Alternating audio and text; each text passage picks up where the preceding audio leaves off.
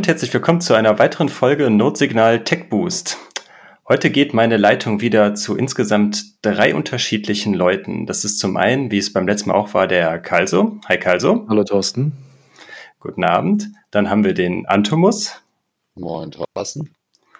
Und als äh, speziellen Gast heute ganz, ganz spontan dazugekommen haben wir den Ruzoll hier dabei. Hallo Ruzoll. Ja, schönen guten Tag, hallo. Schön, dass du äh, der spontanen Einladung gefolgt bist. Ähm, und dadurch, dass du heute äh, der Spezialgast bist, kannst du mir sicherlich auch die Blockzeit mal durchgeben. Ja, ich habe hier drei Geräte laufen. Ich hoffe, sie sind sich alle einig, dass es die 747700 ist. Sehr gut. Das kann ich hier bei mir auch bestätigen. Haben wir schon mal vier Geräte und die anderen beiden nicken auch mehr oder weniger. Also scheinen wir synchron zu sein. Perfekt. Dann können wir auch die Folge aufnehmen. Supi. Ähm, ja, dritte Folge Tech Boost. Ähm, ihr kennt das Format. Wir sprechen einmal im Monat mit dem Antimus und heute auch mit dem Hutzoll über Dinge, die im Bitcoin-Space primär im technischen Bereich, Software, Hardware gegebenenfalls äh, so passiert sind, die sich im letzten Monat äh, so veröffentlicht wurden haben oder Neuerungen rausgekommen sind. Und da haben wir uns wieder ein, für heute ein paar schöne Sachen rausgesucht. Ähm, aber bevor wir mit den heutigen Themen starten, haben wir sogar noch äh, ein Feedback zur letzten Folge bekommen. Das war zum Thema Blue Wallet und zwar hat uns da der Niklas geschrieben. Der Niklas, den kennt, kennt ihr auch schon, der war bei uns auch schon mal zu Gast, damals mit dem MC zusammen zum Thema BISC. Der hat uns geschrieben, dass ähm, man in dem in Blue Wallet selber auch ähm, wenn man dort auf eine neue Lightning Wallet einrichtet und dort zehn, insgesamt zehnmal auf das Lightning, auf die Lightning Wallet oder sowas klickt, dass man dort die Möglichkeit hat, auch äh, einen eigenen Lightning Knoten über das LDK aufzumachen. Ich weiß nicht, Antomus, kannst du da zu dem Thema noch irgendwie ein kurzes Statement zu abgeben? Da war ja die Kritik dann auch in dem Zuge, wir haben ja bei das LNURL ausgesprochen und dass wir da halt uns überlegt haben, hm, wie funktioniert denn das, weil das ja ein Custodial Service ist und ähm, dann hält prinzipiell ja Blue Wallet oder die, die Betreiber der Blue Wallet Node dann alle, alle Schlüssel. Äh, genau. Hast du da ja. einen Kommentar dazu? Genau. Also eben, das ist die Falle, in die man halt eben treten kann, wenn man Blue Wallet benutzt, ähm, einfach nur auf dem Handy ähm, so als, als Light-Client ähm, und die eben nicht verbindet direkt mit der eigenen Node. Ähm, eben das war auch das, was wir noch letzte Woche auch schon besprochen hatten, ähm, dass wenn man eben diese Light-Clients auf dem Handy benutzt, ähm, sollte man eigentlich nur Wallets benutzen, die ähm, das erlauben, dass man eben auch zu der eigenen Personal Electrum Server eben zurückverbindet auf der eigenen Node. Ähm, und das ist eben jetzt auch mit Blue Wallet ähm, sollte man das eben auch so tun, damit man eben genau da nicht ähm, seine Privatsphäre gegenüber Blue Wallet aufgibt. Genau, kurz als Ergänzung zu deinem, äh, was du sagtest, Thorsten, ähm, in den Einstellungen müsst ihr auf Advanced gehen ähm, und dann könnt ihr, wenn ihr ein neues Wallet kreiert, auf Lightning klicken, zehnmal und dann taucht das auf. Es scheint noch ein Beta zu sein, aber wenn ihr dieses Lightning LDK mal ausprobieren wollt und vielleicht auch ein Feedback für uns habt, wie es bei euch funktioniert, dann teilt das gerne.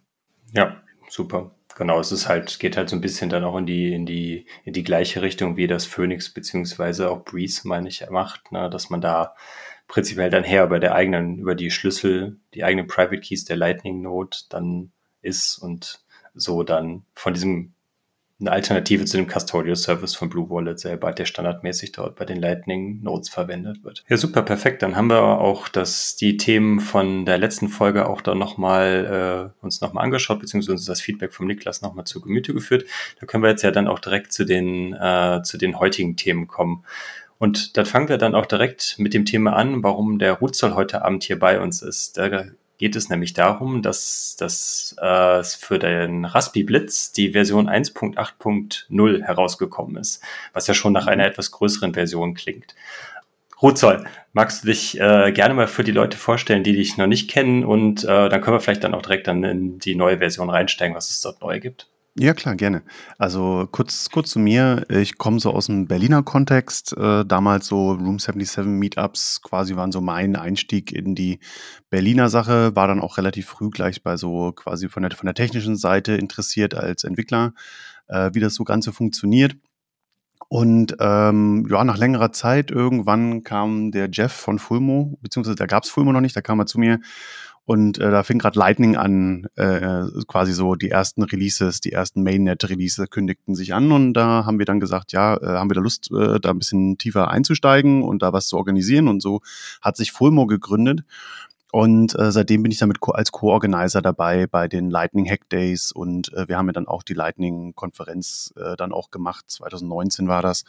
Und äh, daher schon, wie gesagt, länger bei dem Thema dabei. Äh, und äh, irgendwann aus den Lightning Hack Days ist ja dann der Raspi Blitz entstanden, was der, was halt quasi dieses Projekt ist, damit ich auf dem Raspberry Pi bei mir zu Hause in einfacher Art und Weise einen äh, Bitcoin Full Node und einen Lightning Full Node aufsetzen kann. Äh, und das war am Anfang für Developer gedacht, hat sich aber Stück für Stück mehr auch, sage ich mal, für den normalen äh, Bitcoin geneigten Bitcoin-Nutzer als Projekt entwickelt. Und da sind wir jetzt mittlerweile, mittlerweile bei der Version 1.8.0 gelandet, die jetzt seit Freitag draußen ist.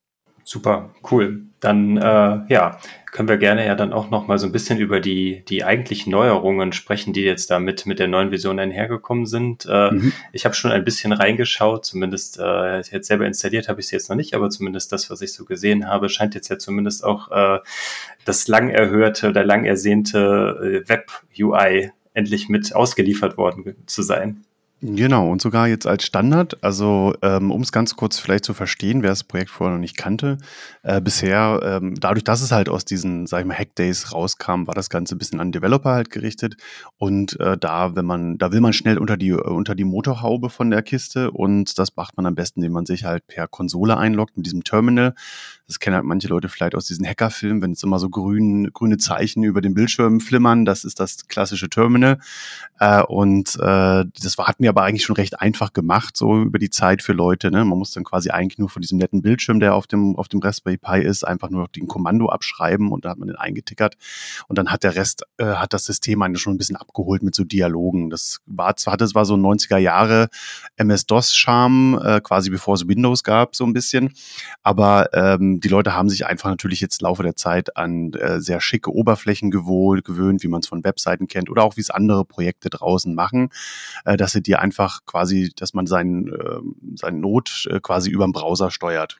Ähm, weil das ist einfach auch schicker, muss man ja auch sagen, und ist auch ein, einfach für Einsteiger um einiges einfacher zu handeln. Und so haben wir quasi nach langer langen äh, Bitten und, und Wünschen aus der Community uns diesem Thema angenommen.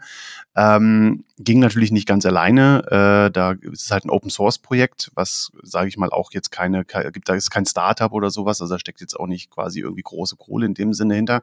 Das heißt, das Ganze besteht halt aus Leuten, die das in ihrer Freizeit größtenteils halt dann auch umgesetzt haben und gerade dann für die Web UI haben wir da den Christoph Stenglein äh, gefunden, der das jetzt wirklich tapfer durchgezogen hat, die äh, letzten Monate, also einige Monate schon. Im Endeffekt geht das Ganze grob ein Jahr, kann man sagen, äh, ist das vorbereitet. Und auch der Fusion 44 hat sich dann der äh, API angenommen. Also quasi, es musste quasi ja noch auf der, äh, also man muss sich das vorstellen, man braucht die Web UI, also das Design vorne, das, was man im Browser verwendet und dann muss auf dem Raspberry Blitz natürlich auch noch der dem Browser antworten und da gehört dann quasi diese ganze API-Schnittstelle, äh, die da realisiert wurde, die hat in der Fusion 44 realisiert äh, und äh, ich habe mich da ein bisschen drum gekümmert, größtenteils, dass die ganzen Skripte umgebaut werden, die auf dem Raspberry Blitz laufen, so dass das quasi dann alles irgendwann ineinander greift und jetzt haben wir es zur ersten Version geschafft in der 1.8.0. Äh, das heißt, ich kann jetzt komplett den Raspberry Blitz äh, über den Browser aufsetzen. Das heißt, ganz kurz, wenn ich, muss ich das so vorstellen, ich baue den zusammen, habe dann diese kleine SD-Karte, da packe ich dieses Image einmal drauf, dieses eine, was ich da drauf kopieren muss, das ist dann auf der Webseite beschrieben, steckt das rein, dann bootet der hoch, sagt mir dann auf seinem LCD-Display die HTTP-Adresse mit der IP-Nummer, die tippe ich dann halt in meinen Browser ein, muss im gleichen Netzwerk sein dazu, aber dann öffnet sich einfach eine Webseite, wo ich dann quasi Stück für Stück durchgeleitet werde, meinen Raspberry Blitz aufzusetzen. Äh, und das mache ich dann alles im Browser und komme dann zum Schluss bei einem Web-Dashboard raus, also wo ich dann quasi zum Schluss dann auch äh, so, sag ich mal, die zusätzlichen Apps installieren kann und einige weitere Informationen über meinen Node sehe und ihn steuern kann. Das ist jetzt das, was wir mit der 1.8.0 haben. Kleine Warnung, das ist jetzt wirklich so die allererste äh, quasi mal, wo wir wirklich alles zusammengefügt haben. Wir haben es versucht gut zu testen. Das Ding ist aber natürlich so komplex, dass es dann einigen kleinen Ecken wahrscheinlich noch ein bisschen knirschen wird. Ähm, nichts Kritisches, aber sage ich mal, was so die UX angeht, äh, gibt es da bestimmt immer noch ein paar, ein paar Ecken, die wir noch ein bisschen jetzt runder machen können. Ähm, das heißt, da sehe ich aber auch schon fleißig, dass da ein paar Leute, einige Leute jetzt auch berichten und äh, das werden wir jetzt Stück für Stück über die Version quasi die Ecken abschleifen. Und was auch ist, ähm, wir haben natürlich nicht die gesamte Feature-Set, was mit dem Raspberry Blitz äh, bisher möglich ist. Da gibt's ja, wir haben ja eine ganze Palette von Zusatzprogrammen und Skripten und was man alles noch installieren kann. Das findet man natürlich jetzt nicht von Tag eins alles in der Web UI, sondern da gibt es quasi erstmal einen limitierten Funktionsumfang, der jetzt auch von Version zu Version sich quasi erweitern wird. Und da sind das Community auch gerne eingeladen, da jetzt mitzuhelfen. Ähm, wie gesagt, wer sich da ein bisschen auskennt mit Python-Programmierung im Backend-Bereich mit Fast API, der kann im Fusion ein bisschen natürlich da auch äh, helfen. Oder wer sich im Web-Development ein wenig auskennt mit, äh, mit äh, React und äh, Tailwind, der kann gerne dann auch dem Christoph bei der Web-UI ein bisschen helfen. Und ein Feature gleich noch erwähnt ist, das Ding kommt mit äh, mehreren Sprachen. Das heißt, wir haben uns von vornherein äh, hingesetzt, haben gesagt, so, wenn wir jetzt schon eine Web-UI machen, dann machen wir die von vornherein auch mehrsprachig. Das heißt, man kann das komplett in verschiedene Sprachen umschalten. Und dann gibt es auch ein Plugin, also benutzen wir eine Open, für Open Source Projekte eine Plattform, äh, wo man quasi diese Übersetzungen mitmanagen kann. Das heißt, da kann sich also jeder, selbst wer kein Programmierer ist, äh, kann auch gerne mithelfen, die Übersetzung äh, zu machen in mehrere Sprachen. Da sind wir jetzt lustigerweise schon bei, also vorher, als wir gestartet sind, hatten wir zehn, jetzt sind wir schon bei 13 Sprachen, also man kann auch neue Sprachen anlegen. Ich warte immer noch auf Klingonisch, wenn da draußen jemand ist. Äh, das wäre auch sehr spannend. Genau, aber ich glaube, so erstmal als Überblick. Gerne jetzt aber nochmal zu euren Detailfragen, was das Projekt angeht. Ja, sehr gut. Äh, meine erste Frage ist, es ist ziemlich klar, aber ich will es nur gefragt haben, es ist wieder alles rückwärtskompatibel. Also ich kann ähm, das Update aufspielen, es ist alles funktional, so wie es vorher war und ich brauche nur das, die SD-Karte zu flashen, richtig? Genau, für die Leute, die jetzt das, das Projekt schon in alter Version drauf haben, zum Beispiel mit einer 1.7.2, da geht man den klassischen Weg. Ich mache äh, neue S äh, Image auf die SD-Karte, äh, boote das Ding wieder hoch und dann hat man eigentlich die Wahl. Also, also natürlich gibt es das SSH weiterhin, also das, das mit dem Terminal. Ähm, das, äh, das muss man sich mal ein bisschen vorstellen, wie wenn ich quasi dieses Web UI nutze. Das ist wirklich ein bisschen für Beginner und sag ich mal ein bisschen schöner. Das reicht auch für die, für die alltäglichen Sachen. Ist das alles, reicht das alles? Aber die SS äh, übers Terminal kann ich wirklich mich ganz normal wie bisher einloggen und da finde ich dann wirklich, äh, da komme ich wirklich unter die Motorhaube relativ schnell. Äh, da kann wirklich auch die volle Kontrolle über meinen Node aus, äh, ausüben und kann da bis rein in die Konfiguration der äh, vom, vom Bitcoin Core oder vom, von meiner Lightning-Implementierung und da Sachen ändern. Also wir wollten dies, das, das natürlich weiter, weiter haben und äh, für Leute, die es bisher so hatten und gerne dann auch die mit dieser Web-UI nichts am Hut haben wollen, da gibt es dann auch ein Knöpfchen, das abzuschalten.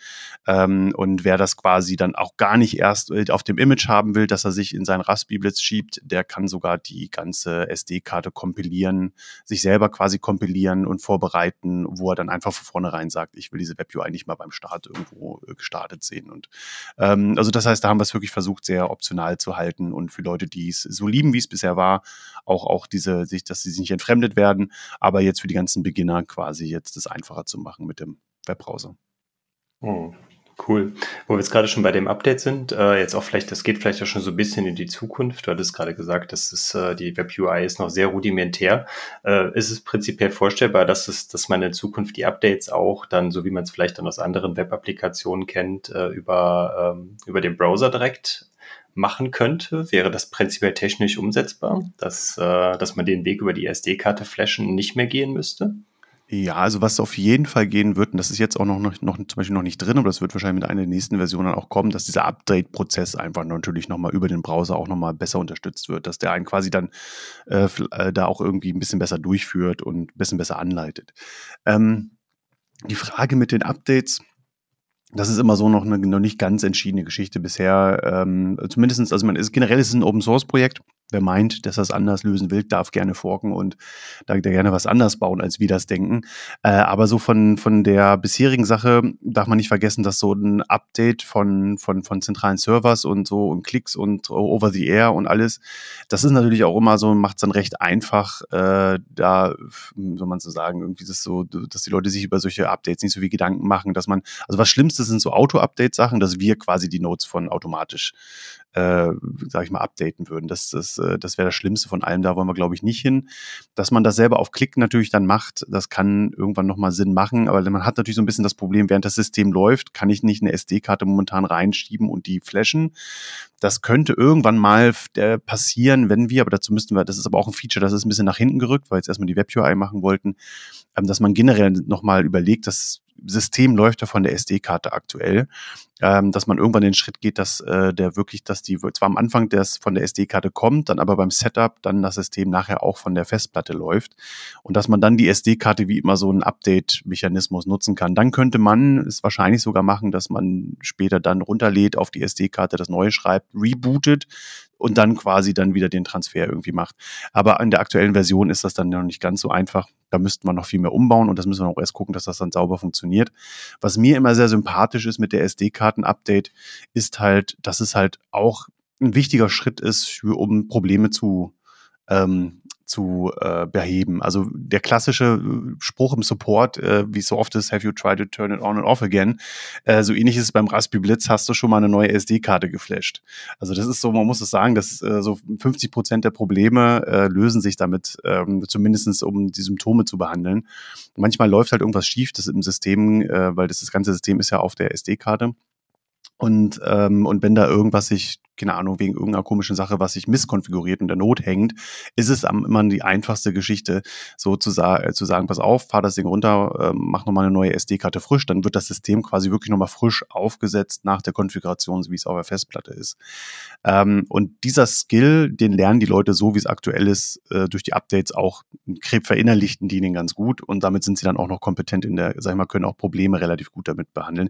Wenn man das so ein bisschen abbaut und sagt so hier, ansonsten ist immer Klick, Klick, aber wenn das auf einmal einmal nicht mehr geht, dann ist das mit dem Flashen auch wieder wieder kompliziert. Gerade wenn die Leute dann zum Beispiel im Fulmo-Shop von vornherein ihr Not gekauft haben und gleich die SD-Karte bespielt bekommen haben, dann haben die vorher nie in ihrem Leben eine SD-Karte geflasht. Das ist, also eine, wer, wenn ein Raspberry, Raspberry Pi zu Hause betreibt, der sollte zumindest den Basic-Skill des SD-Kartenflashens beherrschen und äh, den trainieren wir jetzt aktuell immer noch pro Update. Vielleicht wird es irgendwann aber auch nochmal einfacher. Ich kann es nicht ausschließen. Es ist, ist eine schöne Übung ist noch ein kleiner, kleiner Weg dahin. Bis dahin ist es eine gute, gute Übung auf jeden Fall. Und ganz so, ganz so schwer ist es auch nicht. Ich habe letztens beim Seedsigner wieder gemerkt, wie wichtig das ist, dass man auch lernt, wie man die runtergeladenen Files dann äh, validiert dass sie aus der richtigen Quelle kommen und so weiter. Ja, genau, genau. Das, das sind all solche, solche Sachen. Ne? Das, das sind wirklich gerade, ja, also genau diese, diese Validierung, ne? wenn es das automatisch runterlädt oder wenn ich auch auf Klick was runterlade, ist dann auch die Frage, naja, äh, vielleicht hat ein Skript schon irgendwas geändert mit der Update-Geschichte oder so und dann wird das das nächste Mal von einem anderen Server. Also sind alle, da ist so ein Rattenschwanz dran, äh, den muss man dann mal durchspielen und wenn ich wirklich selber das lerne, auf eine Webseite zu gehen, da mich über, äh, da, dazu, wie ich dann bei einem Update vielleicht sogar noch die Echtheit überprüfe mit PGP und so, das sind auch nochmal wirklich so ein paar Skills, äh, glaube ich, also sollte man dann irgendwann lernen. Das muss man nicht machen, aber das ist, dass man weiß, wo man das machen kann, wann man das machen kann und dass dieses System eigentlich komplett alles aus der Hand nimmt. Aber, und das ist das, was Wichtige jetzt mit der Web UI, es, es soll jetzt Anfängern ist auf jeden Fall, also es soll Beginnern es einfacher machen, einzusteigen. Weil natürlich, klar, am Anfang kann man das nicht alles und das muss man auch lernen. Und das ist durchaus ähm, ein Ziel, zumindest das, was ich damit verbinde jetzt mit der Web UI, wo wir sie haben das, äh, und das könnte auch durchaus noch eine stärkere Spezialisierung jetzt vom Raspberry Blitz werden gegenüber anderen, sage ich mal, Full-Node-Projekten, ähm, dass man wirklich mehr und mehr die Web-UI nutzt, um wirklich daraus wie so ein Hands-on-Workshop zu machen. Also dass wirklich die Web-UI einen wirklich auch versucht zu educaten. Und dass wir einfach jetzt in einem Browser, also vorher war das in den SSH-Dialogen sehr schwer, da wirklich viel zu, zu, zu erzählen, weil da hat es halt einfach nur ASCII-Texte und da konntest du ja nicht mehr Bilderchen zeigen. Und jetzt haben wir dann Webbrowser mit Links und Pipapo. Also das heißt, da kann man jetzt wirklich äh, sich auch überlegen, dass man wirklich beim Installieren versucht, wirklich auch stärker zu erklären, was ist da. Was ist zum Beispiel auch der Unterschied zwischen, man kann ja wählen aktuell, äh, ob ich das mit C-Lightning aufsetzen will, also mit Core Lightning oder mit LND. Ne? Die klassische Frage, was ist der Unterschied? Da kann man halt den Leuten versuchen, an der Stelle vielleicht auch nochmal was zu erzählen. Momentan ist das alles noch sehr, ähm, wie soll man sagen, noch sehr funktional gehalten, die Web-UI. Es sollte erstmal funktionieren. Aber jetzt sind halt wirklich Leute eingeladen, die sich vielleicht ein bisschen mit Webdesign noch auskennen oder auch im Bereich Tutorials bauen und Leuten was zu erklären, da gerne auch jetzt zu contributen und das Stück für Stück, sage ich mal, wirklich zu einem echten äh, Projekt zu machen, wo man Anfänger wirklich mit gut mit abholen kann und die dann aber wirklich Stück für Stück mehr und mehr lernen, einerseits Lightning verstehen, Bitcoin verstehen, aber natürlich auch, was es bedeutet, so eine Hardware wie so ein Raspberry Pi äh, auch zu Hause natürlich äh, zu, zu fahren, so eine Infrastruktur zu fahren und die dann irgendwann halt auch mit PGP und etc. auch stärker noch äh, das selbst zu kontrollieren, was da läuft und mehr und mehr Souveränität über sein, auch die Software zu, zu, zu erlangen, die man da laufen lässt. Ja, sehr, sehr wichtig. Das ist ja vielleicht noch eine kurze Anmerkung von mir. Man geht ja dann halt äh, immer dann weg von dem Verify Paradigma, sage ich jetzt mal, oder von dem Prinzip von Verify und mehr zu Trust dann, ne, wenn man dieses OVCR und diesen ganzen Kram halt dann halt macht, was ja dann prinzipiell auch jetzt ein bisschen gegen Ethos von Bitcoin entspricht oder zumindest zu diesen es sind Kompromisse. Tugenden, genau. Man hat diese Trade-offs absolut. Ja, genau. Also es ist immer der Punkt, es gibt diese Puppe, dieses reine, also das ist immer so, dass es da diesen einen, der alles richtig macht, den gibt's da auch nicht wirklich. Ne? Also das ist so, jeder macht da seine Kompromisse, aber wichtig ist halt, und es ist vollkommen auch okay, dass man zum Einstieg auch seine Kompromisse, also dass man auch viele Kompromisse zum Einstieg macht. Äh, wichtig, glaube ich, nur ist, dass, dass man, dass der Weg zum, zur mehr Souveränität und zu mehr Lernen und zu mehr Kontrolle zu übernehmen, einfach erstens nicht verschlossen wird und möglichst halt auch gefördert wird. Das sind so für mich immer so die wichtigsten Punkte darin. Das sind so, das ist für mich so ein Ethos, der im, der im Raspberry Blitz, glaube ich, zumindestens dabei sein soll und dass man zumindestens die Leute nicht von Anfang an in, also durch die Kompromisse zu sehr, sage ich mal, in so eine Gefährdung bringt. Also zum Beispiel, da hat man so eine kleine Diskussion einfach, kann man, kann, kann man gerne auch mal so, äh, gerne auch nochmal Feedback zu kriegen. Aber es ging zum Beispiel darum, wer es zum Beispiel bei anderen Projekten kennt, da gibt man dann am Anfang einfach einfach sowas wie umble.local oder sowas ein und äh, dann kommt quasi die Webseite. Da muss man nicht mehr mehr die IP irgendwie wissen. Ähm, da, da war man ein bisschen mit OpenOMS diskutiert, da ging es auch drum. Das ist natürlich eine sehr vorteilhafte Geschichte. Äh, auf der anderen Seite, und das war auch dann die Kritik dann, habe ich dann ein kleines System, was hier sofort, wenn es irgendwie an mein lokales Netzwerk geht, äh, sofort allen anderen Leuten im Netz, im, in meinem lokalen Netzwerk äh, sagt, hallo, hier bin ich, ich bin Raspberry Blitz, ich bin äh, so, hier ist, ne, so, das ist OPSEC-mäßig, also quasi um so ein bisschen seine Security zu fahren, ist das nicht die, die beste Art und Weise. Das wäre wie wenn man draußen rumläuft und erzählt, hallo, ich habe Bitcoin jedem so. Das ist vielleicht auch nicht das Schlauste, so, ne? Und dann sagt ähm, meine Milite dem, dem chinesischen Netzwerk, dass hier gerade eine Node läuft. Das ist gar nicht genau. so Also man schreit es nicht raus ins Internet, äh, sondern halt ja. seinem lokalen Netzwerk nur gegenüber. Aber für, ich meine, ja. für Situationen, wo Leute sich mit ähm, WLAN teilen oder was auch immer oder ein großes Netzwerk teilen, ne? also man darf ja nicht vergessen, so wir, wir denken jetzt immer nur in unserem häuslichen Kontext, wo jeder seine eigenen Sachen hat. Aber das ist ja auch eine Software, die soll unter Umständen ja auch laufen können, wenn du halt irgendwo dir mit vielen Leuten WLAN vom Nachbarn mitnutzt oder was auch immer. Also das heißt, da der Uni. Oder halt auch in, in, einer Situation, wo dann vielleicht halt auch einen Bitcoin-Node laufen lassen nicht äh, das Legalste in deinem Land ist. So, ne? Also das soll trotzdem, für solche Situationen soll es nicht gleich von Anfang an versauen. Ähm, und daher ähm, haben wir beim Raspberry jetzt zum Beispiel in der Thematik gesagt, okay, Vorteil ist ja, wir haben mal dieses Display drauf und das Display sagt einem ja die IP, dementsprechend äh, nehmen wir jetzt hier den Kompromiss, dass wir sagen, okay, machen wir halt nur HTTP und die IP ähm, kann man sich jetzt auch noch verstreiten und der Kenner wird es gemerkt haben, da fehlt das S im HTTPS. Also das ist nur eine HTTP-Adresse. Und das ist dann auch noch keine encrypted äh, äh, Kommunikation mit deinem, äh, mit deinem Node. Äh, da haben wir auch eine längere Diskussion gehabt, da haben wir keine wirklich schöne Lösung gefunden bisher. Ähm, weil man darf halt nicht vergessen, wenn ich jetzt meinen Node aufsetze, im lokalen Netzwerk kommuniziert er dann quasi unverschlüsselt. Und wenn ich da dann meine Passworte oder nachher auch meine Seed-Worte, die werden ja zwischen Raspberry zum Browser hin und her geschickt, naja, da könnte theoretisch auch einer mitlesen. Wie gesagt, ist im Normalen, wenn es bei mir zu Hause ist, relativ gering die Chance, aber äh, auch nicht die optimale Lösung bisher. Und äh, solche Kombos haben wir wiederum gemacht, weil es erstmal jetzt die einfachste Art war, es zu machen. Äh, Wer es verschlüsselt haben will, dem sei immer noch das Terminal empfohlen. SSH verschlüsselt halt äh, zwischen, zwischen Computer und, äh, und Raspberry Blitz. Ne? Also das heißt, für die wirklichen Leute, die keine Einsteiger sind und wirklich schon ein paar mehr Funds auf dem Rechner haben, ist vielleicht so, so unter Umständen auch zu empfehlen, weiter SDS-Terminal von vornherein zu nutzen, aus Sicherheitsgründen. Ähm, und irgendwann wollen wir nochmal überlegen, wie wir das nochmal mit der Verschlüsselung zwischen Browser und Raspberry Blitz dann lösen, ob es dann irgendein HTTPS-Zertifikat wird, was man da irgendwie bestätigen muss, oder ob es vielleicht doch irgendwie, dass wir dann einfach vornherein gleich Tor empfehlen. Ähm, das müssen wir nochmal ein bisschen, da sind wir auch gerne auf die, auf die Meinung der Community äh, geht's gespannt, was, was da, was da auch am besten, da kann man gerne bei uns auf dem GitHub mitdiskutieren. Sehr cool. Ähm, du hattest gerade eben schon mal die, das neue Backend API angesprochen, was ihr jetzt entwickelt habt, um quasi für die Kommunikation zwischen, ähm, zwischen ja, dem, dem Backend beziehungsweise dem Browser dann, was jetzt neu implementiert worden ist. Ähm, ich vermute mal, das wird ja in Zukunft wahrscheinlich auch noch weiter aufgebohrt werden, dass dann auch ähm, andere Entwickler, die eigene Programme dann auf dem Raspberry Blitz schreiben wollen, dass die auf die Funktionalitäten von dieser API dann zugreifen können. Mhm. Genau, also das ist zum Beispiel, genau, also man muss sich das wirklich vorstellen, das nennt sich halt auch, ne, also API ist ein Interface, ist normalerweise dafür gedacht, dass es auch äh, einen Standard bietet. Also wenn man zum Beispiel jetzt die äh, API da direkt ansteuert, das ist äh, gebaut mit Python und Fast API und das Schöne ist, das baut auch gleich so eine Swagger-Dokumentation. Das heißt, man kann sich wirklich auch die API da schön angucken, äh, was sie denn bietet.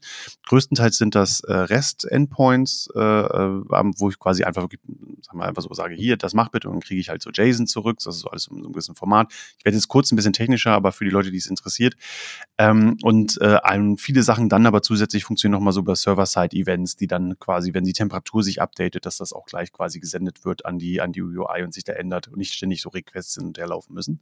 Das ist zumindest die aktuelle, das aktuelle Setup und das ist halt, wie gesagt, dann nicht nur für die, die Web-Oberfläche, für die, für die Web-UI geeignet, sondern ich kann damit dann auch äh, äh, kann auch andere Programme dagegen installieren, also da, dagegen quasi abrufen, das abrufen lassen. Also das heißt, wenn man jetzt ein Hacking-Projekt hat und äh, irgendwie was in seinem ein kleines, äh, ich weiß nicht, zum Beispiel die Blockzeit jetzt, äh, Blockzeituhr damit bauen, relativ einfach, die dann quasi die, die Blockzeit anzeigt oder ähnliche Sachen. Ne? Ähm, die, de, was zum Beispiel schon realistisch wahrscheinlich kommen wird, ist dann nochmal, der Raspi Blitz hat ja so einen LCD-Screen äh, oben drauf und das ist normalerweise auch ein Touchscreen. Und äh, wir hatten auch schon so eine erste Touchscreen-Implementierung äh, dafür, dass man wirklich dann auch wirklich so ein paar Sachen, Kommandos zum Beispiel runterfahren und so, aber ein Touchscreen auch machen konnte. Ähm, die war aber jetzt ein bisschen, sag ich mal, in die, in die, in die Zeiten gekommen und Frankie, der das anfänglich quasi umgesetzt hat, Projekt, oder sag ich mal, der sich um den Touchscreen gekümmert hat, äh, war auch zeitlich jetzt nicht mehr so verfügbar, was öfters mal passiert bei Open Source Projekten, was so ganz normal ist. Äh, und äh, dadurch war jetzt so ein bisschen die Frage, wie das da in die Zukunft weitergeht. Ähm, entweder, wir haben das Thema ein bisschen nach hinten geschoben, weil wir jetzt erstmal die Web UI machen wollten. Ähm, momentan hat die auch ein paar Fehler, die, die, äh, die das Touch UI, deswegen empfehlen wir es momentan nicht äh, zu installieren. Manchmal gibt es da so, so Sachen.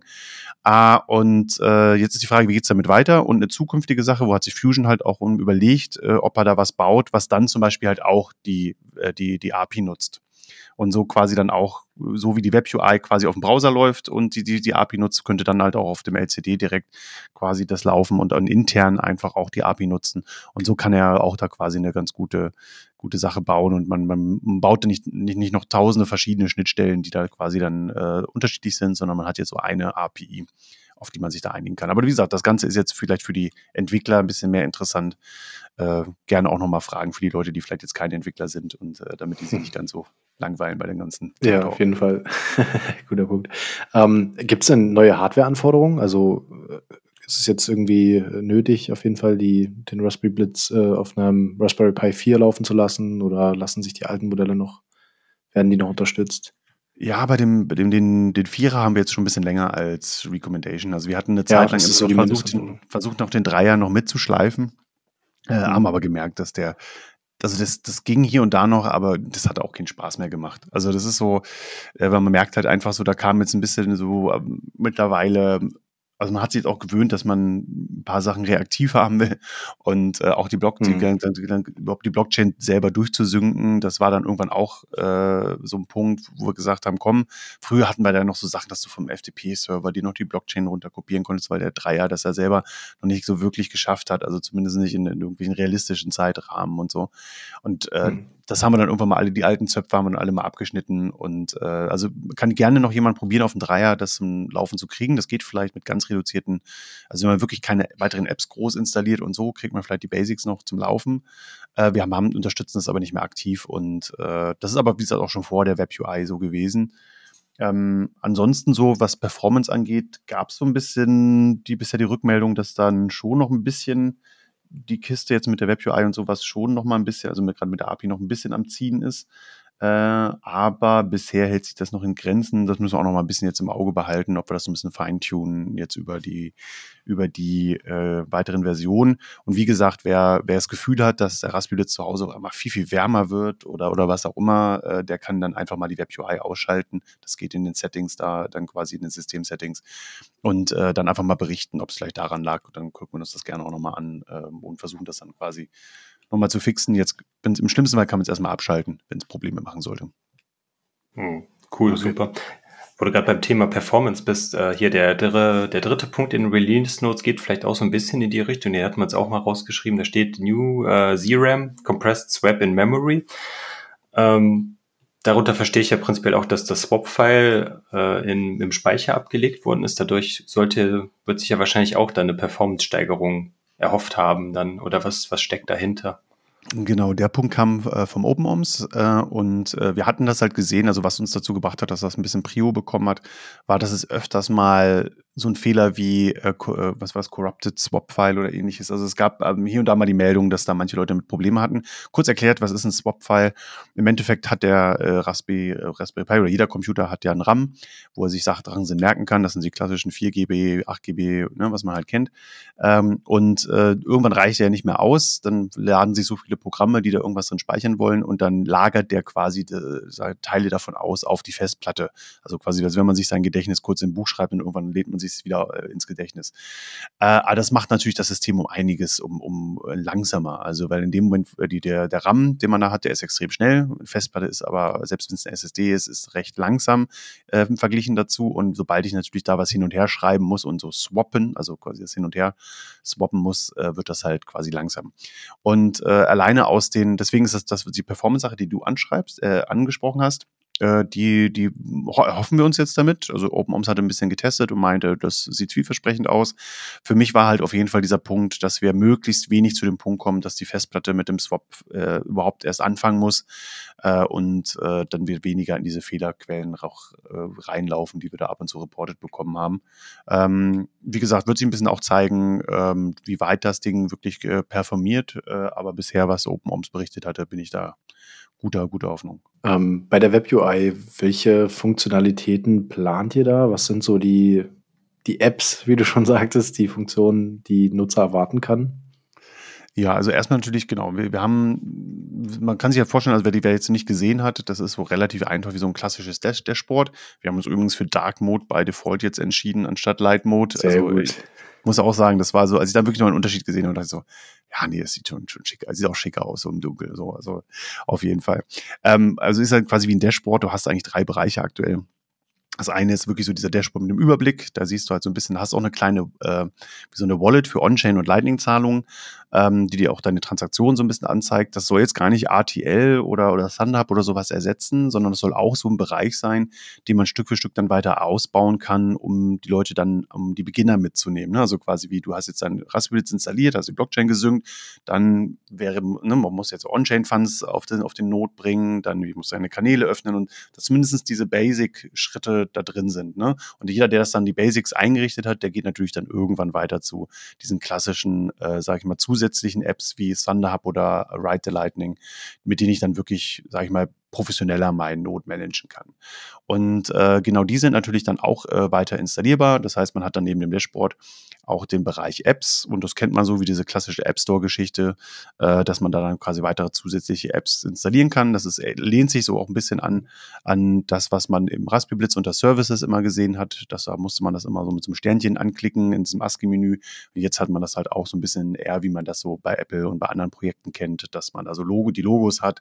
Dann kann ich mir dazu sogar noch ein bisschen was an, äh, durchlesen, sehe da ein paar Screenshots und kriege dann eine Idee, äh, was da kommt. Und da haben wir aktuell eine Auswahl von sechs Stück, was ich glaube ich so Anhieb alle zusammenkriege, also RTL, ThunderHub, äh, LNBits, äh, BTC Pay Server, äh, Mempool und jetzt auf Anhieb fällt mir das sechste nicht ein. Das war klar. Äh, BTC, ja, APC äh, Explorer, also der, der, der, der Explorer, genau. Ähm, und das sind so die, die, die sechs, äh, sage ich mal, die jetzt da schon verfügbar sind über die Web UI und die werden jetzt, aber der Raspberry Blitz hat natürlich eine ganze Liste von mehr Apps, die, der, die man installieren konnte. Äh, oder auch kann immer noch über das SSH-Menü. Ähm, und die wollen wir Stück für Stück jetzt auch verfügbar dann machen über die beiden nächsten Versionen, dann halt auch über die Web-UI. Und dann gibt es natürlich einen dritten Bereich in der Web-UI, die ist natürlich so klassisch über äh, mein System einstellen. Ne? Also sowas wie äh, das Ding neu starten, herunterfahren, äh, Sprache umstellen und so weiter und solche Geschichten. Ähm, das ist momentan noch ein bisschen limitiert. Da fehlen zum Beispiel noch diese ganzen Update-Geschichten und dann eigentlich auch Stück für Stück diese ganzen kleinen Einstellungen, die ich noch im, äh, im, über das SSH-Menü ja machen kann. Oder und zum Beispiel halt auch, ich entscheide mich bei der Web UI, also wenn ich komplett über die Web UI installiere, entscheide ich mich am Anfang, also frisch installiere, entscheide ich mich am Anfang, ob ich halt LND oder C-Lightning oder Core Lightning nutzen will. Ähm, und das installiert dann äh, und dann habe ich quasi nur diese eine Lightning-Implementierung. Der Raspberry Blitz kann aber, wenn man auf dem Terminal ist, ja auch beide fahren. Also er hat ja das Core Lightning, das, das LND drauf und du kannst sogar beide aktiv haben. Äh, das kann man weiterhin natürlich über das SSH machen und wer sich das vorher eingestellt hat, der updatet dann auch genauso. Aber man sieht halt quasi im, in der Web UI immer nur die äh, Lightning-Implementierung, die mit, über das SSH per Default eingestellt wurde. Also man kann ja mal eine wählen, dass das quasi wie, wie meine Haupt-SIM-Karte, wenn ich zwei SIM-Karten im Handy habe, muss ich ja auch immer sagen, welche ist ja quasi so die meine Default-SIM-Karte. Und äh, genau, solche, solche Kompromisse gibt es da noch ein bisschen in der Web-UI, aber Stück für Stück äh, ist dann auch das Ziel, dass da, wie gesagt, die wichtigen, die erstmal die ganz wichtigen, sage ich mal, zur Verwaltungsgeschichtenfunktionen da weiter reinzuziehen und dann auch Stück für Stück zu gucken, wie weit man solche Zusatzservices, wie wir es ja zum Beispiel mit dem IP-Tutor und sowas hatten, äh, dass man sowas auch Stück für Stück vielleicht dann auch stärker äh, verfügbar macht über die Web-UI. Aber das ist momentan dann alles noch im SSH-Bereich. Ja, sehr cool. Ich habe gerade mal parallel auch geschaut, ihr habt im Shop beim fullmo.org auch noch welche verfügbar. Ich hoffe, ich sage jetzt nichts Falsches, dass, ja, ja. Die, äh, dass die Information noch ähm, up-to-date ist. Also das heißt, wer sich jetzt irgendwie gerade äh, dafür interessiert und sagt, ich will mal eine Note aufsetzen und das ist das Feature, was ich brauche, ähm, dass, dass ich als Laie das auch schaffe, der kann mal bei fullmo.org reinschauen und findet da auch die verschiedenen Versionen, die ihr anbietet. Genau, super, dass du es erwähnst, weil man, man darf ja nicht vergessen, das Ganze ist ein Open Source Projekt. Also das heißt, äh, es ist halt quasi jetzt kein, kein Startup in dem Sinne. Ähm, aber es gibt natürlich, wie gesagt, Fulmo, äh, der, wo es einen Shop gibt, wo ich die Dinge, wo ich mir so Raspberry-Blitze komplett selber zu, bereits zusammengebaut, quasi halt auch, auch zuschicken lassen kann. Ähm, und da ist das, das cross-finanziert natürlich so ein bisschen dann auch die, das, ist immer das Development. Das ermöglicht zum Beispiel mir, äh, ein bisschen mehr Zeit reinzustecken, äh, als das jetzt quasi sonst nur in der Freizeit möglich wäre. Und ähm, das heißt, wer da kauft, unterstützt auf jeden Fall halt auch das, die, die Entwicklung. Wie gesagt, ist aber ein Open Source Projekt. Äh, jeder andere ist frei. Äh, erstens natürlich sich die ganz normal das selber zusammenzubauen. Die Teile sind ja beschrieben auf dem GitHub. Und es ist auch vollkommen äh, fair und erlaubt, äh, selber solche Dinger zusammenzubauen und zu verkaufen und sein eigenes Business draus zu machen. Also das ist, wie gesagt, da ist Fulmo nicht, der hat das nicht exklusiv, ähm, mag ich immer noch immer auch wieder betonen, aber Fulmo ist der regelmäßigste Unterstützer der Raspberry Blitz Entwicklungsarbeit, deswegen kann ich den auf jeden Fall herzlich empfehlen. Hier und da habe ich aber auch schon von, von anderen Shops mal zumindest, ach ja, stimmt, ja, wir haben ja ein paar verkauft, ja, da kann ich dann, ah, da müssen wir es auch mal, okay, stimmt, da müssen wir auch mal. Also das heißt, daher äh, kann ich da Fulmo Herz, ans Herz legen. Ähm, und wie gesagt, da kriegt man, man kann sich das vorstellen, ich habe einige Leute, die jetzt gesagt haben, äh, die immer gesagt haben, wenn der Raspberry Blitz eine Web UI hat, dann überlege ich mir vielleicht von zum Beispiel Umbrel zu wechseln zu, zu Raspberry Blitz. Ähm, dazu muss man sich halt, wie gesagt, keinen neuen Node kaufen. Also man kann die Hardware verwenden, die man bisher hat. Äh, das ist relativ ähnlich zu dem, was ja bisher der Umbrel hatte äh, oder hat. Und äh, ich kann immer noch empfehlen, vielleicht mal zu gucken, ob man sich so ein LCD-Screen nochmal einfach dazu kauft. Den kann man dann oben drauf stecken. Muss man allerdings gucken, ob das mit, der, mit dem Kühlelement funktioniert, das man da bisher hat. Äh, wenn nicht, kann man das auch nochmal updaten. Das sind jetzt auch keine großen Investmentsachen. Das sind vielleicht sagen wir mal 30 Euro oder was jetzt mit Kühlelement und LCD. Ähm, äh, geht aber auch ohne LCD-Display. Äh, wie gesagt, ist nicht darauf angewiesen. Da muss man am Anfang nur die IP-Adresse raus, äh, ein bisschen, bisschen, bisschen raushakeln, aus, äh, dass man weiß, äh, welche das ist. Äh, und dann kann man aber auch im Endeffekt äh, migrieren. Also man kann jetzt den, den da, wir haben schon seit längerem die Unterstützung von einem, äh, dass, das, dass ein Migrationsskript drin ist, wo das man quasi im Endeffekt dann Umbrel runterfährt und dann einfach eine neue SD-Karte mit einem Raspberry-Image reinsteckt und dann sagt ah ja, hier, da hat es vorhin Umbrel drauf, okay, möchtest du denn das umwandeln in Raspberry Blitz? Äh, und kurz, also was er mitnimmt, ist die Blockchain und er nimmt auch die Lightning-Teile äh, mit. Also äh, Umbrel hat jetzt ja auch äh, Core Lightning jetzt äh, seit der neuen Version mit drin.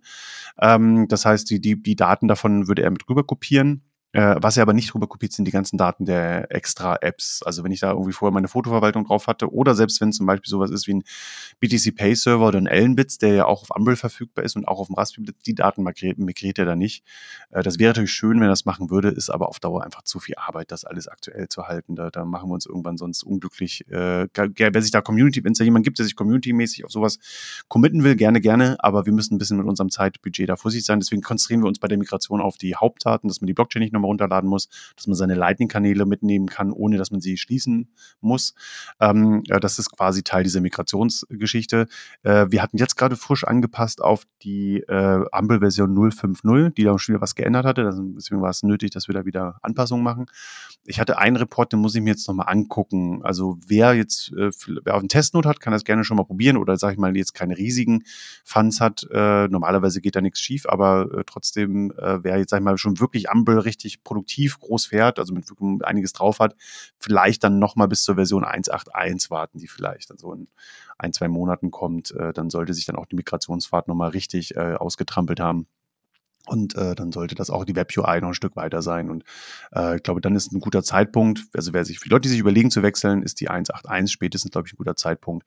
Äh, wer ein bisschen kleinere Not hat und sagt, ich habe eh bisher nicht viel gemacht mit meinem Umble, äh, dann kann man auch was jetzt schon probieren. Und äh, wie gesagt, bei meinen Tests hat es funktioniert, gab aber einen Report, den muss ich mir nochmal in Ruhe angucken, äh, ob da was, ob man da noch, noch was verbessern müssen oder können. Hm. Gerade jetzt, jetzt, du hattest ja gerade eben gesagt, dass ihr die Version jetzt am Freitag, also jetzt vor fünf Tagen veröffentlicht hat. Always, always deploy on a Friday. Ja. ähm, genau, dass er die da veröffentlicht hatte, da werdet ihr jetzt ja wahrscheinlich jetzt nach und nach dann auch erst ähm, das größere Feedback bekommen, ob noch irgendwelche kleineren Fehler oder sowas in der Version drin sind. Ich meine, klar, du, ihr, ihr testet natürlich vorher, aber äh, wenn, wenn halt wirklich eine Version veröffentlicht wird, dann äh, geht das ja nochmal eine breitere Masse rein als vorher, dann, wenn das so im, in, als Release Candidate oder als Beta oder sowas dann läuft. Genau, also es ist so der typische Punkt. Wir haben ein paar Leute, die auch mal gut gerne mithelfen und auch da, da wollte ich mich auch nochmal bedanken für alle, die, wie gesagt, äh, wie gesagt, neben Fusion und auch neben äh, Christoph haben auch einige weitere Leute wirklich äh, viele, viele gute, teilweise kleine, aber sehr, sehr wertvolle Beiträge geleistet. Auch wenn es allein das Testen ist während der Release-Candidate-Zeit, die wir ja quasi die letzten Monate hatten. Ähm, das ist super wichtig, aber man kann in diesen Zeiten halt nicht äh, jede Kleinigkeit erschlagen äh, und, und jeden kleinen, kleinen, kleine Sache schon finden, gerade wenn es so tiefgreifende Wechsel sind, wie jetzt mit der Web UI und sowas, was ganz Frisches kommt. Aber wir haben den Schritt gemacht und das war das Wichtige. Und jetzt ist es auch gut, dass da ein bisschen, sag ich mal, Druck von, von, von, von den Nutzern drauf kommt, weil das motiviert auch nochmal in so einem Open Source Umfeld ganz anders, wenn du wirklich, äh, sag ich mal, dann noch viel, viel mehr Leute aus der Nutzer-Community hast, die, die nach Sachen fragen. Bitte immer so ein bisschen sehen, wie, wie gesagt, das ist kein, dementsprechend kein kommerzielles Projekt. Es ist jetzt keine Firma, bei der man einfach so Ansprüche macht, so, ne, irgendwie hier, äh, when das und so und, und, und, und warum geht das hier noch nicht? Und äh, also ähm, da kann man, wie gesagt, gibt es ja die Supportgruppen, die gerne helfen, aber die machen das auch alle ehrenamtlich. Also daher auch danke nochmal. Ich hoffe, das wird jetzt auch nicht zu viel äh, neue Arbeit mit vielen Fragen. Also bitte äh, an die Leute aus dem Supportforum, schickt die Leute dann auch irgendwann aufs GitHub. Äh, da sammle sammel ich ja quasi dann immer so die, oder wir mit OpenOms und äh, den anderen auch noch ein bisschen die Sachen ein. Ähm, und äh, äh, genau, also wir hoffen mal, wir haben jetzt den großen Schritt gemacht. Ein paar Kleinigkeiten wird es natürlich jetzt geben, äh, aber spätestens so 1.8.1, die wir jetzt auch nicht zu lange nach hinten schieben wollen. Also das Ziel ist das so, in, sag ich mal so, vier bis, bis acht Wochen nach der 1.8.0er jetzt dann auch schon die 1.8.1er rauszubringen, die quasi wie so ein schneller Support-Fix ist, wo die wichtigsten, sage ich mal, dann Fixes und dann drin sind und das Gröbste dann auf jeden Fall gerade sein sollte. Aber wie gesagt, kritisch haben wir bisher nichts gefunden, dass jemand, also daher äh, Updates sind schon alle gut gelaufen bisher von den Sachen, die ich gehört habe.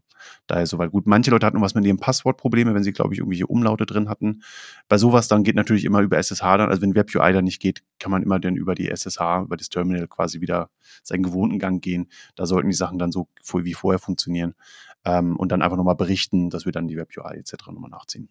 Super. Dann ähm, Nochmal ein kurzer anderer Frage an dich. Äh, wir haben jetzt immer, wenn wir schon irgendwelche ähm, Community oder Open Source Projekte bei uns im Podcast hatten und auch Leute davon, die dann in dem Bereich unterwegs sind, dort ist das gerade eben immer schon auch schon angesprochen. Ähm, wenn Leute von eurem Projekt begeistert sind und auch gerne sich auf Entwicklerseite oder auf der Weiterentwicklung des Produkts selber oder der Software selber euch unterstützen können, was wo, welche Leute sucht ihr? Wie, wie können die Leute euch unterstützen? Äh, vielleicht kannst du das nochmal ganz kurz zusammenfassen. Weil das ist zwar gerade mhm. eben schon mal kurz gesagt, aber vielleicht nochmal so in aller Kürze. Ja, gerne. Also verschiedene Ebenen gibt es da. Also erstmal generell Leute, die sich so ein bisschen mit Linux-Systemen halt auskennen, also weil man darf nicht vergessen, der, der Raspberry Pi ist halt unter der Haube ja ein Linux-System und arbeitet auch, kommt ja auch aus dieser Developer-Ecke und arbeitet sehr viel mit Dash, äh, mit Bash-Skripten.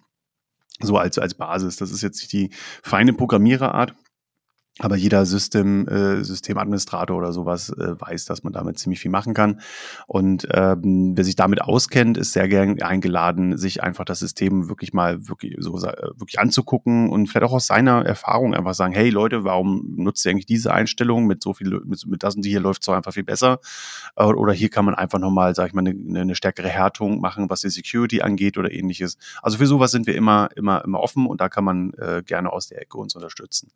Ähm, dann der nächste Schritt ist so ein bisschen die, was ich vorhin schon meinte, jetzt die zwei neuen Bereiche, die sich aufgetan haben, der, äh, der Web API, die halt mit Python äh, und Fast API arbeitet, also wer ein bisschen Python-Background hat und ähm, sich ein bisschen auskennt mit, mit dem API-Bereich äh, und wie das natürlich dann so, sage ich mal, in die Ansteuerung für das LND und äh, fürs, fürs Core Lightning geht, äh, wer sich mit den Schnittstellen so ein bisschen auskennt, ist gerne eingeladen, da dem, äh, bei Fusion 44 im, im, im Repo, das ist nochmal ein getrenntes Repository vom Raspberry äh, quasi, da gibt es quasi das für die API und dann gibt es nochmal ein getrenntes Repository auf GitHub jetzt für die, für die Web UI. Äh, müssen wir gucken, dass wir in Zukunft vielleicht mal alles nochmal unter einer Gruppe irgendwie zusammenführen. Momentan sind die aber, wie gesagt, bei den einzelnen Lead-Entwicklern zu finden.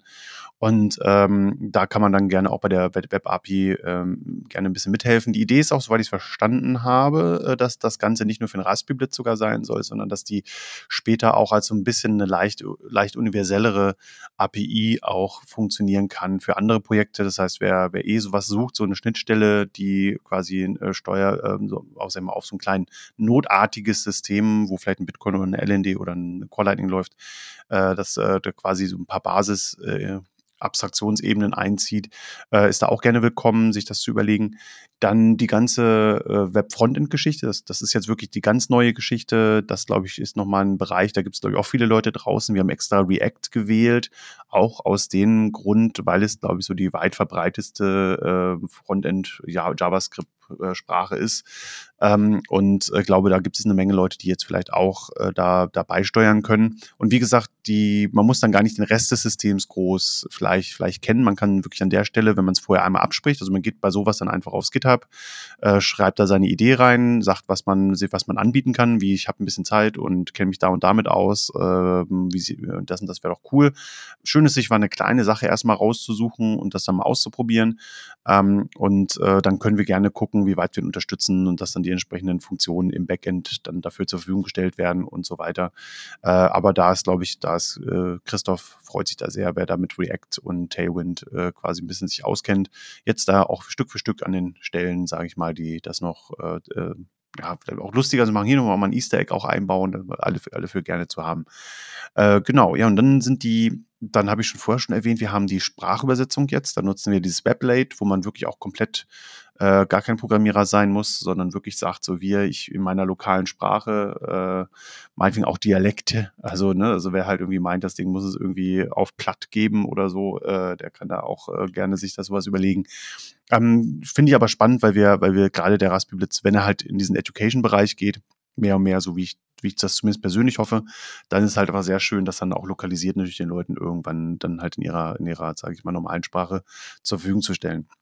Ähm, das heißt die Übersetzung. Und dann brauchen wir auch wahrscheinlich Stück für Stück über die, wenn sich das mehr entwickelt, dann gibt es immer wieder so, dass man da wieder für die Sprachen mal was nachübersetzen muss. Das Weblate macht es aber wirklich sehr schön, das alles über den Browser zu machen. Man muss da gar nicht groß jetzt irgendwo in irgendwelche Programmcode rein, sondern das hat man wirklich eine schöne, wirklich für jemanden, der nicht Programmierer ist, eine sehr schöne Übersicht. Manchmal muss man vielleicht ein bisschen gucken, ach ja, was meinen die hier und so. Also das, also das heißt, diese Bruchstücke von Sätzen, die da drin stehen, die muss man natürlich immer so ein bisschen im Kontext verstehen. Das macht es immer gut, wenn man vielleicht den Raspberry Blitz selber auch irgendwie zu Hause hat, um zu verstehen, ah ja, stimmt, das ist von der Stelle, ist das, ah ja, stimmt, dann macht das mal am besten, das so zu übersetzen. Aber das kann man wirklich ansonsten wirklich als Raspberry Blitz Nutzer machen, der sonst nicht programmieren kann, kann man sich da, glaube ich, super mit einbringen.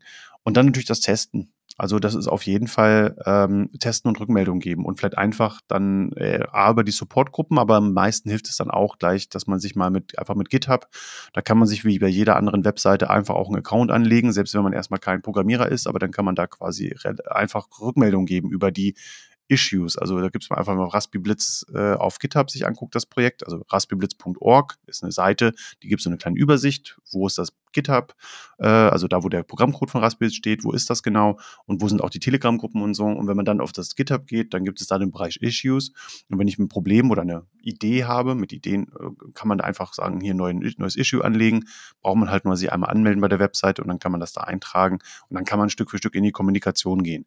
Und das Wichtigste dort sind halt die Rückmeldungen von Testern. Also das heißt hier, hier ich äh, habe einfach die extra App da ausprobiert, die installiert sich hier nicht richtig oder da gibt es ja irgendwelche Probleme man muss ein bisschen einpucken, wenn es dann wirklich eine Sache aus der App selber ist, dann vielleicht erstmal bei dem App-Team, ne? also zum Beispiel bei Mempool oder so, den am besten erstmal die, die Jungs fragen, passt das bei euch? Äh, und wenn nicht, dann kommen die zurück und äh, sagen mal hier, nee, da die, bei uns ist alles okay, das muss an der Installation liegen und dann bei uns halt reporten, dass wir das fixen können, etc. Also dieses ganze Testen hilft auch wahnsinnig, weil wie gesagt, das ist halt mittlerweile so viele Funktionen, die können wir halt auch bei so einem Release oder so auch, auch alle, alle schwer noch alle durchtesten. Da gibt es einfach kein vollständiges Protokoll Protokoll und äh, da beschränken wir uns immer so auf die wichtigsten Funktionen und hoffen, dass der Rest die Community natürlich dann auch abdeckt, A, während der Release-Candidate-Zeiten, aber auch nach einem Release, dass wir das dann schnell nachbessern können.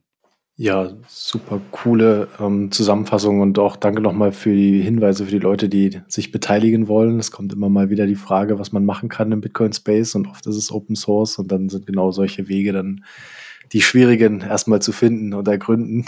Ja, ähm, auf jeden Fall verlinken dann. Ne? Also ge die, genau, die ich habe schon ein paar Notizen gemacht. Äh, ein, eine Sache habe ich vielleicht noch kurz vergessen. Also eine Sache kann man natürlich auch machen. Äh, man kann natürlich auch äh, finanziell sich einbringen und aber auch zum Beispiel Bounties aussprechen. Ne? Also wenn man sich ja. selber die ganze Zeit fragt, so, ach, die Funktion, warum gibt es die nicht? Die kenne ich doch bei einem anderen Projekt oder ähnliches. So, ja, ja die App will ich haben, genau. Genau, ne, sowas halt in die Richtung. Ähm, so, geht es jetzt nicht darum, äh, uns zu bestechen oder sowas, sondern es geht halt eigentlich darum, einfach vielleicht das einfach so eine Bounty auszusprechen, also quasi wie so eine Belohnung auszuloben. Äh, hey, wenn sich wer Zeit nimmt und das und das hier, da helfen wir dann gerne so ein bisschen die Schiedsrichter zu sein, sage ich mal, vom Lead Development Team, weil es dann manchmal so ein bisschen schwer ist, da jetzt wirklich was erreicht worden und nicht. Manchmal, wenn es dann um Geld geht, werden die Leute auch manchmal ein bisschen streitig zum Schluss. Ähm, da muss man sich dann vielleicht auf unser Schiedsgerichter einigen, aber äh, da sind wir dann auch gerne, das moderieren wir dann gerne auch ein bisschen. Ähm, also da kann man sich gerne auch einbringen. Es ist ein Open Source Projekt, das heißt, also das ist also wirklich auch vollkommen offen, das ist auch vollkommen fair. Irgendwelche Leute, die vielleicht gerne ein bisschen Open Source programmieren wollen, da auch zu unterstützen und äh, vielleicht auch, sagen wir so, hier, ich will mir sonst keine Bitcoin kaufen oder habe sonst wenig übrig, aber wenn ich da mich dann mal so was, das ist auch meine Art, meine Bit, mir Bitcoin zu erarbeiten oder so, äh, durchaus vielleicht auch noch eine schöne Sache. Ja, super. Ähm, wir hatten hatten ja eigentlich überlegt, äh, die Folge anders aufzubauen und haben relativ spontan kurz vor Ende, äh, kurz vor Anfang der Folge überlegt, ach, lass uns doch den Rootzoll noch dazu holen. Ähm, ich wollte einfach nochmal Danke sagen für deine Spontanität. Das waren wirklich, ich glaube, das waren fünf Minuten, bevor wir die Aufnahme begonnen haben, haben wir gedacht, ah, könnte man ja mal fragen. äh, und du bist reingesprungen und hast uns einen richtig coolen Überblick gegeben und so einen Rundumschlag, was, wie das aussieht, wie so eine Note, äh, wie, wie das Projekt sich aufgebaut hat, äh, wer da alles mitarbeitet, was da Hand in Hand geht und, und wer vielleicht auch mal abspringt, weil, wie du sagtest, auch mal spannend zu hören, es gehen auch mal Leute raus aus so einem Projekt, weil sie, weiß ich nicht, andere Themen verfolgen oder die Zeit nicht mehr haben. Ähm, super cool mal zu hören, äh, super cool den Einblick zu kriegen und vielen Dank, dass du dir die Zeit genommen hast, so spontan hier reinzukommen. Ja, gerne. Also wie gesagt, ich hatte jetzt gerade davor was ziemlich stressig, weil so ein Release fordert einen auch, auch, auch zeitlich. Aber jetzt ist das gerade mal so außer Tür haben wir Zeit zum Durchatmen und da muss man auch mal drüber sprechen, was man da gemacht hat. Also ich bin immer ein Freund davon, eigentlich cool. erst drüber zu quatschen, wenn es also erst erst erst Ei, dann Gack, ne? Also quasi. äh, aber jetzt habe ich gerade gerade ein bisschen Zeit zum Gackern, also bin ich auch gerne dabei. Nee, super, vielen Dank. Äh, da können wir jetzt ja auch der Stelle sagen, ihr wundert euch vielleicht, warum der äh, Antomus in der ganzen Folge nicht mehr so viel gesagt hat. Äh, der hatte heute technische Probleme und wie der, wie der Kaso das gerade schon angesprochen hatte, äh, eigentlich wollten wir noch ein paar mehr Themen heute ansprechen, aber äh, ich glaube, wir können einfach diese ganze Folge jetzt einfach nur für den Raspberry Blitz äh, benutzen und das ist auch vollkommen in Ordnung, weil da war jetzt ja so viel drin, was, äh, was informativ war, womit ihr auch sicherlich äh, einiges äh, Neues jetzt auch gelernt habt, was auch hinter der Entwicklung von Raspberry Blitz. Äh, dementsprechend ist der Antimus jetzt nicht mehr da. Äh, dann wird es dann im nächsten Monat dann wieder eine Folge geben oder nächste Woche müssen wir mal schauen, wie wir was machen. Aber äh, auf jeden Fall gibt es jetzt hier eine Sonderfolge nur zum Raspberry Blitz. Gut, ich weiß nicht. Ähm, Karl, hast du noch was? Ansonsten äh, äh, Ruth soll gerne noch von dir deine letzten Worte, wenn du noch irgendwas sagen möchtest. Ähm, ja, eine Sache ist vielleicht noch, und zwar, äh, das war so ein bisschen, so kommt das auch aus, aus der Richtung von OpenOMS. Der hat sich in letzter Zeit ziemlich viel Gedanken gemacht dafür, ähm, wie man vielleicht alte Laptops nutzen kann, um einen Node laufen zu lassen, also auch einen Raspberry Blitz ähm, weil einfach so zu dem Hintergrund, wenn man das vielleicht gerade mit der Erfahrung aus, aus El Salvador oder jetzt äh, OpenOMS guckt, da auch, glaube ich, Richtung Brasilien, so äh, Bitcoin Beach hin, ähm, dass man einfach merkt, Raspberry Pis sind jetzt äh, schon schwerer geworden zu bekommen. Also und äh, sind auch durchaus ja nicht die günstigste Hardware ähm, dass man eigentlich überlegt, was eigentlich mehr verfügbar sind, sind zum Beispiel halt auch alte Laptops. Also selbst wenn der Screen da irgendwie gebrochen ist und das Ding ein bisschen älter ist oder so, für eine Not reicht das Ding und das ist vielleicht gerade dann für, sag ich mal, für Länder halt auch, in denen halt, wie gesagt, der Raspberry Pi ein bisschen schwerer ist zu bekommen.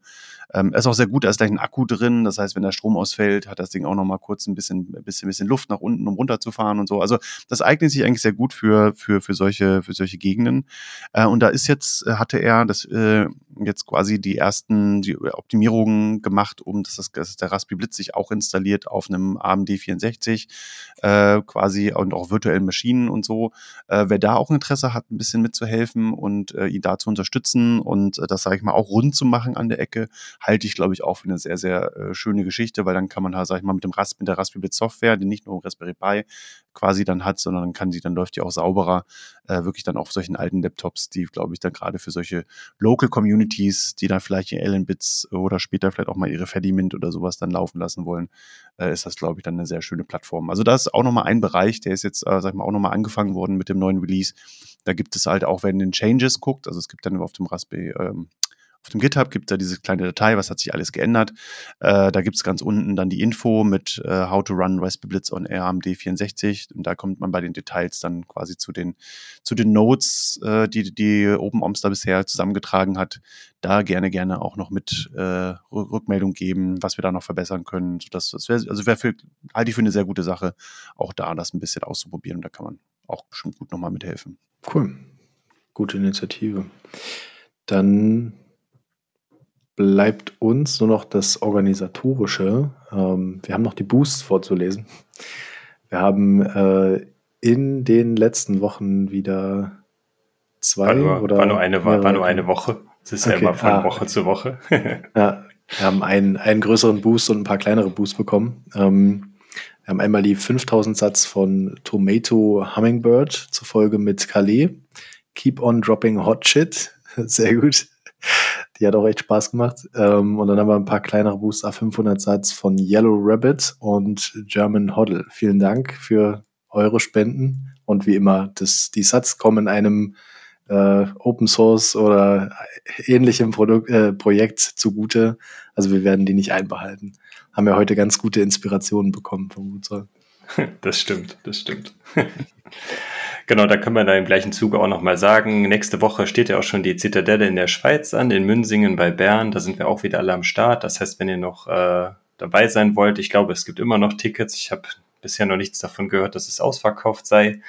Ähm, also wenn ihr da zukommen wollt, dann äh, ja, dann besorgt euch ein Ticket und trefft uns alle auf der Zitadelle. Ich weiß nicht, Rutzwall, bist du auch irgendwie da nächste Woche? Jetzt sprichst du wunden Punkt an. Also ich habe leider, also bei mir war Familienurlaub in der Priorisierung leider. Äh, ließ sich das nicht verschieben.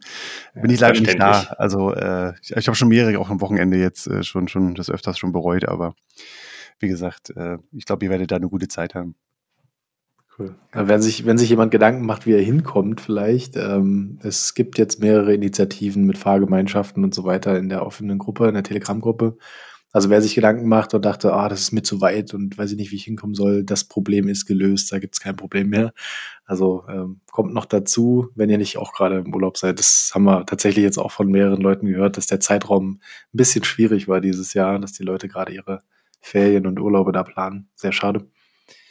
Aber die nächste Veranstaltung kommt auf jeden Fall, wo wir uns dann alle sehen. So sieht es aus, genau.